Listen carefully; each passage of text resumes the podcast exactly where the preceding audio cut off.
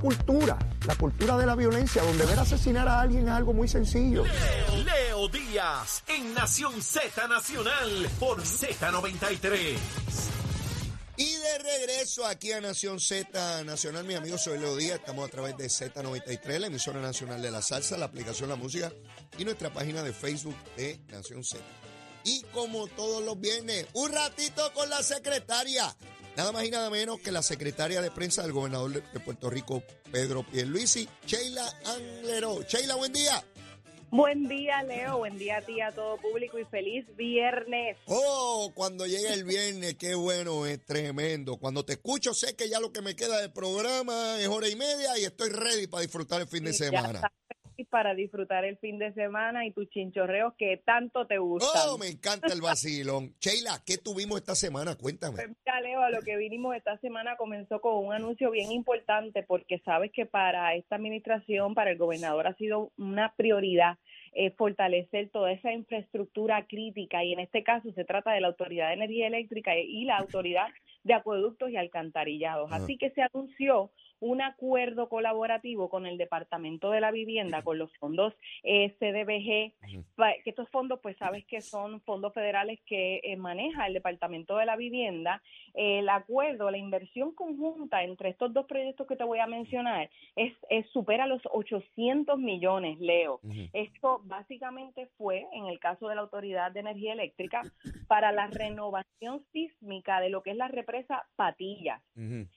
Allí estuvo también eh, la alcaldesa de Patillas, estuvo, estuvo participando de este anuncio, ¿verdad? Y, y- y hablando de la importancia de lo que representa esta represa para darle resiliencia, sobre todo a lo que es eh, la parte de acueductos Mm. en toda esta zona de Patillas y pueblos limítrofes. Y en el caso del acuerdo con la autoridad de acueductos, estamos hablando de 257 millones Ujú. esto para eh, la construcción de un túnel desde el río Bauta y esto, eh, el- la finalidad de este proyecto es que básicamente se incremente lo que es el, ren- el rendimiento del embalse Toabaca del, del río Bauta y esto pues sirve a municipios como Villalba, Juanadías, Ponce eh, y Coamo. Eh, Sheila, yo no tenía claro cuando leí la noticia que, que la discutí en la semana, no, no, no, no tenía claro de que estaban aumentando la capacidad de, de, de esa reserva de agua con, con, Sí. con este río. O sea, es- Correcto. eso, estamos hablando de una obra de infraestructura de, de mayor relieve. Y, Sí. y- y que, y que no solamente reconstruir, estamos ampliando lo existente de manera dramática al llevar agua. Eh, se me parece a lo que ocurrió, claro, en un- una medida mucho mayor, eh, con, el, con el superacueducto que trae desde, la, desde el área de Utuado a carrear el agua hasta la zona metropolitana. Aquí es lo mismo, pero en esa zona de Puerto Rico. En cor- es correcto, Leo, en esa zona de Puerto Rico y sabes que los que ahora nos beneficiamos del superacueducto, que es un, ¿verdad? En mi caso personal, Mm. eh, ha sido una diferencia Oh. bien increíble de lo que se vivió, ¿verdad? En, lo- en los tiempos en los que no existía el superacueducto, así que esto es una obra bien grande y bien importante para lo que es toda esa zona de estos municipios que te mencioné. Son proyectos, como puedes ver, bien costosos, pero lo importante es, Leo, que ya se han designado estos acuerdos, está ya identificado los fondos Ujú. y que ya este proceso de diseño para planificación y construcción ya comenzó. Y eso es bien importante, ¿verdad? Porque es, lo- es la prioridad del gobernador que todas estas obras que van directo a las comunidades y ayudar a las personas se den. Que lo hemos hablado, Leo, que estamos hablando de obras eh, que no son eh, como, como uno diría, o, o grandes eh, coliseos o, o unas, unas obras que realmente pues emblemáticas tipo lo que tuvimos hace muchos años, que sabemos el Coliseo de Puerto Rico, el, el- el centro de convenciones, el tren urbano. El gobernador se ha enfocado en dar paso a obras no solo de reconstrucción, pero obras que por muchos años no se habían dado, como es el caso de también Carraízo, que pronto ya vamos a estar anunciando el comienzo de ese dragado. Ya está todo el proceso bastante acelerado y ya eh, en unas próximas semanas comienza eh, los, los trabajos de ese dragado, Leo, que como sabes es algo que se habla por se habló por muchos años y que no es hasta ahora que, que ha podido que ha podido darse. Claro. Pero mira, Leo, eh, luego el gobernador esta semana ha estado en, en distintos municipios, ¿verdad? Ha sido una semana eh, tocando distintos pueblos y viendo las diferentes obras que se están dando en estos pueblos. En el caso de San Germán, el gobernador estuvo allí con el alcalde Vigilio Olivera anunciando la reconstrucción de una carretera de la, en la comunidad Los Méndez. Este proyecto eh, tiene fondos asignados de un millón de dólares y este proyecto, Leo, la comunidad eh, estaba tan feliz, tan agradecida y tan contenta porque por fin esta carretera se va a hacer realidad. Esto fue una carretera que se afectó en el huracán María y que no había comenzado esa construcción, así que eh, esta administración asignó los fondos con, ¿verdad? Son, eh, los fondos con FEMA, eh, se logró agilizar y ya se anunció allí el comienzo de la construcción de, de esa carretera en la comunidad Los Méndez. Pero de San Germán, el gobernador también estuvo en Hormiguero. Allí, Leo, ya se puso la primera piedra y comienza ya en la reconstrucción del Coliseo eh, Wilfredo, doctor Wilfredo Toro Vázquez. Cuando me dice reconstrucción es que porque ese coliseo eh, sufrió daño con María. Sufrió daños, estaba en muy malas condiciones. Ya pudimos allí observar que los trabajos ya han comenzado y los y el diseño de cómo va a quedar. Así que va a ser un coliseo resiliente que no solo va a estar disponible para lo que es la recreación y deportes que tanto bien le hace a los municipios, sino que también va a ser un coliseo que va a funcionar como refugio en caso de cualquier emergencia. Eh, cuando me hablas de ese proyecto, recuerdo el estadio este en Yabucoa, que también sufrió enormes daños y que también ya está... Ese se está construyendo nuevo, porque el daño Sí. fue de tal magnitud que lo están construyendo nuevo.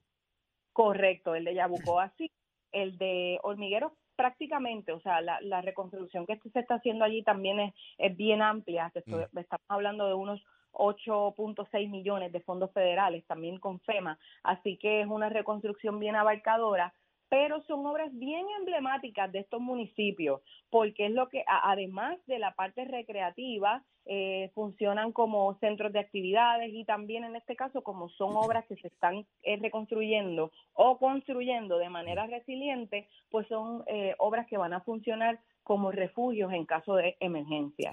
Así que Leo, también el gobernador estuvo en Añasco, allí estuvo inspeccionando lo- las mejoras que se están realizando en la PR2 entre Añasco y Mayagüez. Ajá. Estas mejoras, Leo, estamos hablando de 16 millones entre fondos federales y estatales.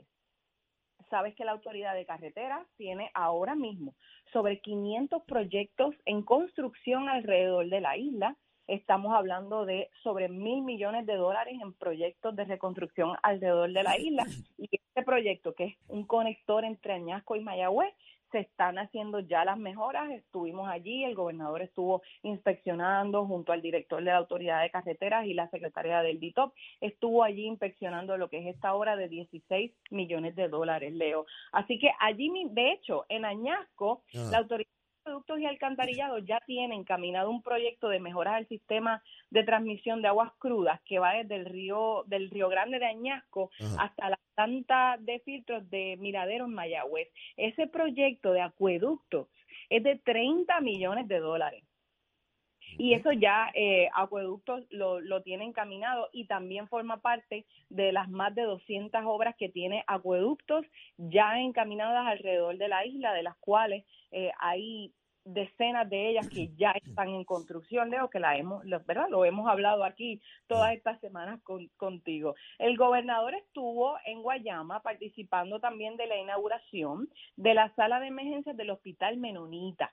¿Y por qué esto es importante? Pues porque este hospital es el hospital del área, ¿verdad? Es el único Sí. hospital en el área, así Ah. que la remodelación de esta sala de emergencias que amplió, ¿verdad? Las camas disponibles que tienen, pues es bien importante porque es una sala de emergencia avanzada, con tecnología, equipo médico nuevo y, y ¿verdad? Y moderno. Sí. Eh, así que estuvo allí el gobernador apoyando todo lo que es y, y ha estado apoyando, ¿verdad? Todo lo que es nuevos hospitales que se han que se han seguido abriendo, porque sí, es como dice el gobernador, tenemos unas noticias de, de hospitales, ¿verdad? La situación con el hospital Lima que todos sabemos, pero mientras eso pasa, también tenemos que dar las noticias de que hay nuevos centros hospitalarios que se están abier- eh, se- ¿verdad? que están abriendo Ajá. y otros que están ampliando. Y eso es importante, es positivo y hay que decirlo.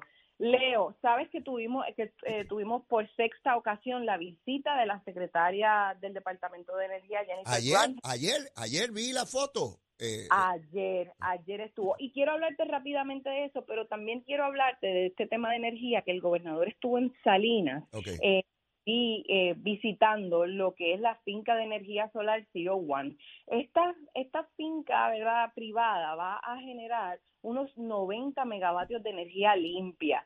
Esto, Leo, fue bien impresionante ver la cantidad de, placas solares allí. Allí también se firmó un acuerdo entre la Universidad de Puerto Rico y el Departamento de Agricultura para los estudios y eh, maximizar lo que es eh, la utilización de estas fincas para ambos propósitos, el propósito de placas solares y el propósito agrícola, porque no es incompatible, ya hay estudios que han dicho que se puede y de hecho ya hay fincas agrícolas que están funcionando también eh, y, generando energía a la vez que se hace, ¿verdad?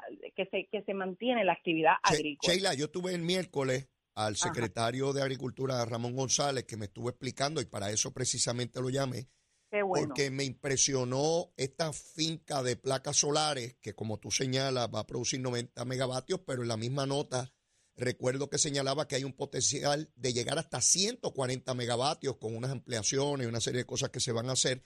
Y yo quería que él me explicara eh, eh, cómo es la compatibilidad de, estos sistemas con la agricultura. Y me señala, Leo, ya hay lugares donde tenemos estas placas y hay ovejas. Me habló de, una finca en, determinado lugar y que el acuerdo con la universidad es para, para ver qué otros tipos de, agricultura se puede desarrollar. Me habló de ganado. Las vacas pueden producir mejor y mayor calidad de leche con unas temperaturas más bajas. Y es evidente que estas placas, al estar tan altas, las vacas pueden estar en la zona de abajo. Eh, eh, eh, también como la universidad procura el que tenga mayor ¿verdad? cultivos en esa zona me hablaba de un mito que se ha desarrollado que se inhabilita los terrenos con esto y este equipo es fácilmente removible el día que haya que removerlo, ya sea porque acaba el contrato o, porque se o porque llega nueva tecnología, ¿verdad? Así que veo esto con mucho entusiasmo, Sheila, porque se trata no solamente de tener agricultura, sino de tener energía limpia. Esto es un proyectazo. Correcto. Y sabes que obviamente nosotros tenemos una ley de política pública energética que básicamente lo que establece es que Puerto Rico eh, genere con energía limpia en un 100% para el 2050. Así que ya es prioridad para el gobernador, ha sido desde el día uno eh, cumplir con esa ley de política pública energética y movernos hacia energías renovables. Sheila, esto produce a, 10 centavos el kilovatio, el kilovatio hora mientras lo estamos pagando a 20 y 22. O sea que eh, nos tenemos que mover definitivamente hacia, hacia esa energía renovable además que es una energía más estable porque no depende de las fluctuaciones del costo del petróleo, que sabemos, ¿verdad? Cuando se dan estos ajustes de combustible, eh, es importante que la gente sepa que esto no es que el negociado o, Luma o la Autoridad de Energía Eléctrica o el gobierno quieren aumentar la luz, es que hay unos ajustes por combustible que dependen del costo del petróleo y obviamente energía renovable es un costo mucho más estable, una energía más estable en ese sentido. Pero Leo, bien importante eso que, que estás diciendo, porque precisamente la secretaria, eh, como te decía, estuvo acá en, en estuvo acá visitando. Sí. Eh, esta es la sexta vez que visita y parte de lo que estuvo haciendo con el gobernador fue una visita a la casa de doña Norma en Bayamón. ¿Y por qué esta visita fue importante? Doña Norma fue una de ha sido una de las beneficiadas del programa de R3, este es el programa del Departamento de Vivienda que reconstruye, construye casas que fueron afectadas por el huracán María estas casas es importante que el departamento, que, verdad, se sepa que el departamento de la vivienda lo que está haciendo con estos fondos es reconstruyendo casas resilientes y en ese sentido estas casas cuentan con el con sistemas solares, de placas solares, ¿verdad? Para darle esa resiliencia. Ayer estaba comentando eh, doña Norma en su casa cuánto eh, le ha reducido el costo precisamente de la luz a unos cuatro dólares. Cuatro eh, dólares Correcto, tiene este sistema, lo vimos allí, vimos las baterías, eh, la, la, casa, ¿verdad? Como, como ha quedado eh, muy bien y, y, esa, y esa ese sistema que ella estaba contando, ¿verdad? Lo, lo afortunada y lo agradecida que estaba de este sistema. Allí la secretaria y el gobernador en Bayamón estuvieron dando una actualización de cómo vamos en cuanto a la interconexión de estas placas solares y de estos sistemas solares a lo que es el sistema de energía, ¿verdad? Luma está interconectando alrededor de 3.000 eh, mil casos al mes. Esto es un incremento, pero exponencial, Leo. estamos hablando de, residencias que logran tener sus placas y que Luma los interconecta al sistema. ¿Cuántas casas mensual? Alrededor de 3.000. ¡Wow! Alrededor de 3.000 ya superó, ya superó los 80, 85 mil las conexiones que hay. Eh, eh, así que la verdad es que eso eh, lo, lo, lo trajo la secretaria como algo que reconoció que hemos sido muy productivos en eso en Puerto Rico, que hemos avanzado muchísimo en cuanto a lo que es este movimiento hacia la energía renovable. Pero te quería comentar ahorita de eso que estabas hablando, es bien importante, no todos, no todos en Puerto Rico tienen techos para placas solares, hay condominios, hay edificios que por, por lo que es importante mm. que también tengamos, y se habló, ¿verdad? Tanto la secretaria como el gobernador lo hablaron, que es importante que tengamos estas fincas también solares y que tengamos microredes, porque no, no podemos depender solamente de los techos, aunque quisiéramos, ¿verdad? Todos en los techos tener placa, hay unas realidades, hay condominios, hay eh, estructuras multifamiliares que no, que esto no es posible. Eh, pero mira, Leo, importante el reconocimiento de la secretaria una vez más de cómo se está dando eh, no solo este proceso de, de, de los sistemas de energía renovable, sino también de la reconstrucción. Y es como dijo el gobernador y dijo la secretaria, todos queremos que avance, todos queremos agilizarlo, eso es una realidad, pero también es una realidad que son sistemas muy viejos que preceden esta administración, eh, son plantas que como tú sabes y has tenido ahí en tu programa, sé que has tenido personal de Luma y de Genera que te han comentado, son plantas muy viejas, un sistema muy viejo que va a tomar tiempo, pero que el gobernador está bien enfocado en agilizar lo que es esa reconstrucción y que no se pongan parchos sino que se, que se construya, que se arregle de manera que quede eh, un, un, sistema mucho más robusto de lo que teníamos antes. Sheila, en, lo, que, en lo que va de tu, de tu narrativa de lo que ocurrió esta semana,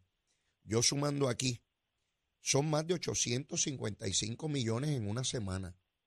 Eh, no, y lo que no te dije, pues yo no tengo tiempo. Yo te he dicho a ti que me dejes ahí por lo menos media hora. No, no, no, yo te doy un resumen. Imagínate, te dejo aquí, me quitas el programa y te quedas tú con él. No puede ser, este programa es mío. Yo te hago un resumen del resumen de la semana, eh, porque si no me quedo con tu programa. Lo, sé, lo sé, lo sé, porque, pero de verdad que es impresionante. En una sola semana, casi mil millones de dólares. Sí, sí, sí, sí. y para Sí, sí, no, y para dejarte con una noticia positiva, Leo, esta semana, sabes que eh, turismo, me gusta hablarlo contigo porque es uno de nuestros de, de nuestros índices que más han aumentado en esta administración, así que ya eh, se recibió el primer vuelo diario, la nueva ruta que de United que conecta Denver, Colorado con San Juan. Y es presentar un impacto económico, Leo, de 20 de sobre 28 millones de dólares.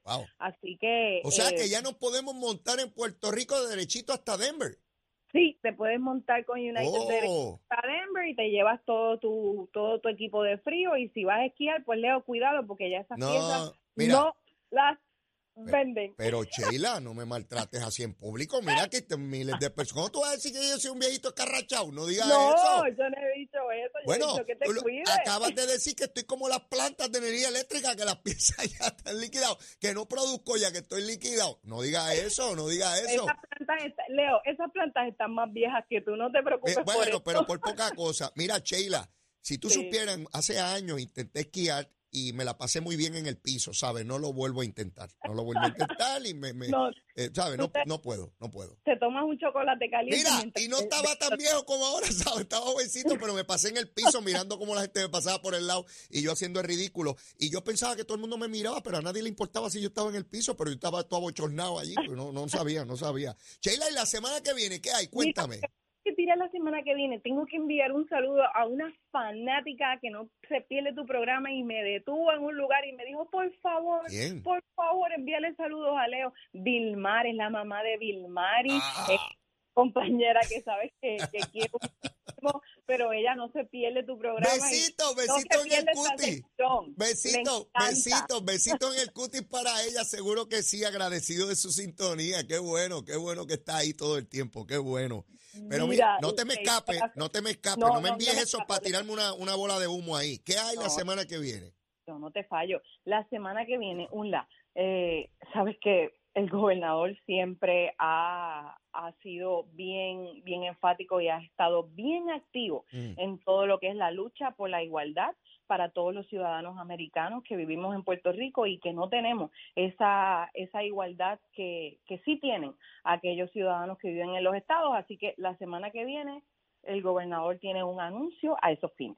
Ah, eso me interesa mucho, Sheila. Voy a estar bien pendiente, bien pendiente a ver cuál es esa gestión que va a adelantar el gobernador en términos de la igualdad para el pueblo de Puerto Rico.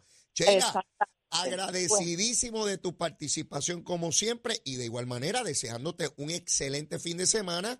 Dile al gobernador que te deje quieta por 48 horas.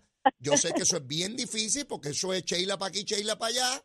Y la pobre Sheila es la que tiene que estar todo el tiempo ahí. Pero mira que te dé, qué sé yo, 24, 48 horas para que disfrute el fin de semana, Sheila lo disfrutamos, Leo, lo disfrutamos, porque, porque luego poder estar aquí contigo los viernes y darte todas estas buenas noticias, pues, pues es un, es una satisfacción bien grande. Así que éxito, muy buen fin de semana a todos, a ti, a tu público que te escucha sin falta ahí de lunes a viernes. Muchas gracias, Sheila. Agradecido por tu participación como siempre. Bueno, ya escucharon. En esos proyectos que me habló Sheila, hay sobre 855 millones de dólares asignados y en construcción de proyectos en todo Puerto Rico en una sola semana. Jennifer, Jennifer, mamita, no hay obra, no hay obra. Mira, a ver, montate una guaguita en el canal ese, sácalo del manga y da una vueltita ahí a ver si hay obra. Porque tú no, no ves la obra y que vamos por mal camino y esto tiene que cambiar y qué sé yo qué rayo. De hecho, Jennifer le está convocando a la gente que sean funcionarios de colegio de ella por, por, redes sociales. Adiós, pero y no tenían todos los funcionarios de colegio. Esto está como malo. Uno no llama así a lo loco para que, para que, para que participen de, de, de, funcionarios de colegio. Se te puede colar gente que no sea tuya.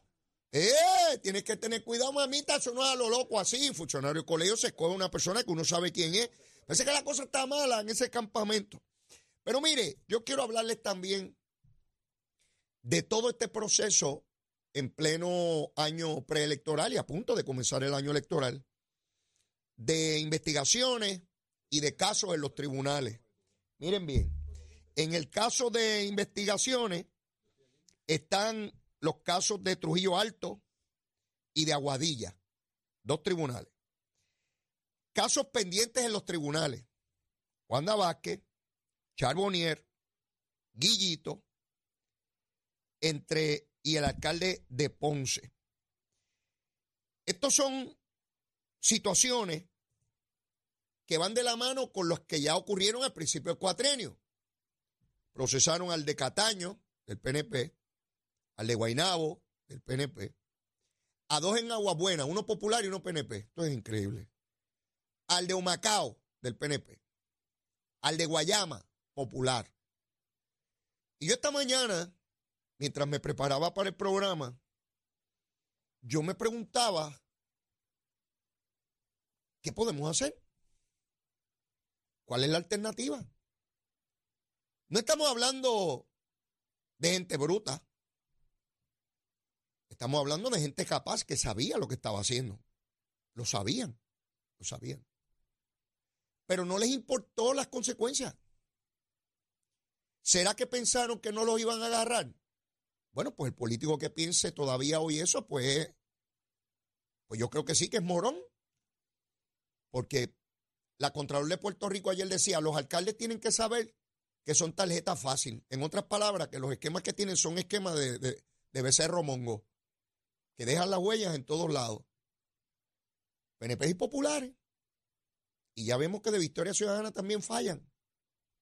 Y hubo un independentista que fue procesado y convicto hace unos años atrás. Digo, ahora los pipiolos dicen que no era independentista, claro. Mientras no fue culpable de nada, era pipiolo. Después que lo acusaron y lo fue convicto, ahora, ahora resulta que no era pipiolo. Para que ustedes vean. Mire, antes que nazca el gallo, ya lo negaron. No que cante, que nazca el gallo. Ya está negado. Sí. ¿Cómo es posible una ex gobernadora, legisladores, alcaldes, muchos de ellos acabados de llegar, acabados de llegar a su puesto, no habían bajado la mano derecha de jurar cuando ya estaban robando.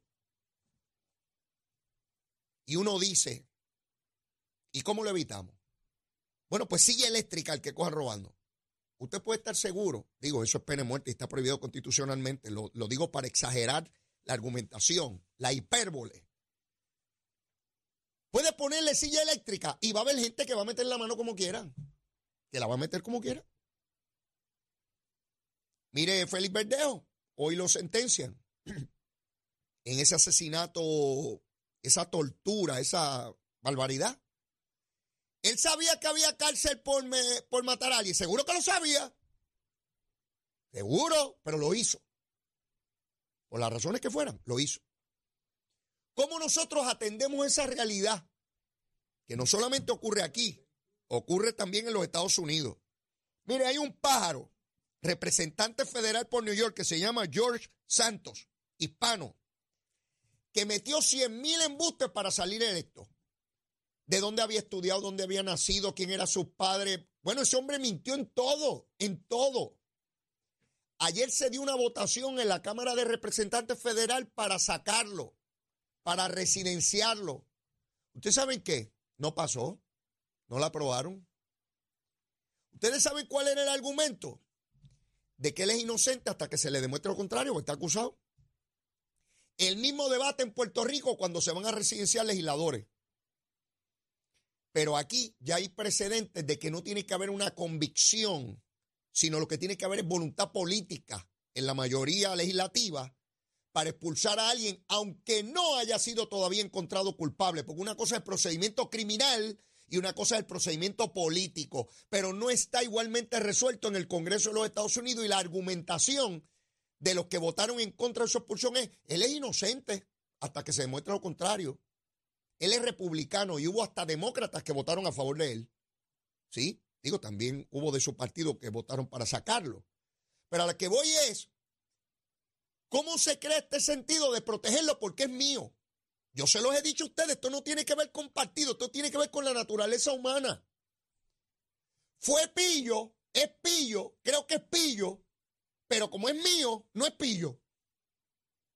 Aquel, como no es de los míos, aunque crean que no es pillo, es pillo.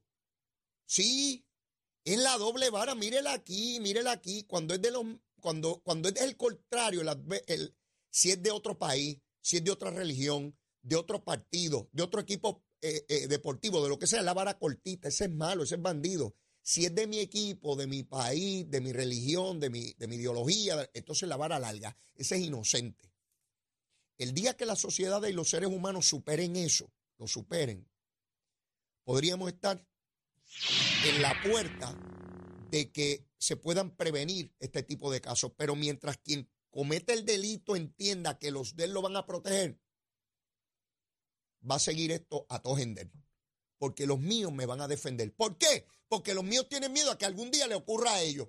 Sí, es la cosa de que hoy por ti, mañana por mí. Yo escuché eso en la legislatura un montón de veces. Hoy por ti, mañana por mí. Yo lo escuché, nadie me lo contó. Esa es la diferencia entre Leito Díaz y otros analistas por ahí que no han tenido experiencia ninguna en política. Y les hablan ustedes por, por lo que les parece, por lo que parece normal eh, por lo que uno puede deducir, lo que parece lógico. No, yo les hablo de mi experiencia, de lo que yo he vivido en estos 61 añitos chiquititos que tengo. Sí, yo he visto hoy por ti, mañana por mí. Y como eso es así, aunque tú hayas robado, pues yo te defiendo hoy por si acaso algún día yo robo o estoy robando, que tú me protejas a mí. A todos estos pillos aquí y bregar la cosita. Mire eso, Wanda Vázquez, Charbonier, Guillito, el alcalde de Ponce, pendientes a caso. De otro lado, investigaciones en Aguadilla, en Trujillo Alto, ¿Cómo rayo uno trata de evitar esto? Tengo que ir a una pausa. Llego aquí ya, a seria. La licenciada, no, ahora se echó a reír. La licenciada Ana Quintero, que un pajarito me dijo que cumplió años. Eso me dijo un pajarito que cumplió años, pero vamos a discutir eso ya mismito. ¿Sabe dónde? Aquí, en Z93. Llévatela, chero.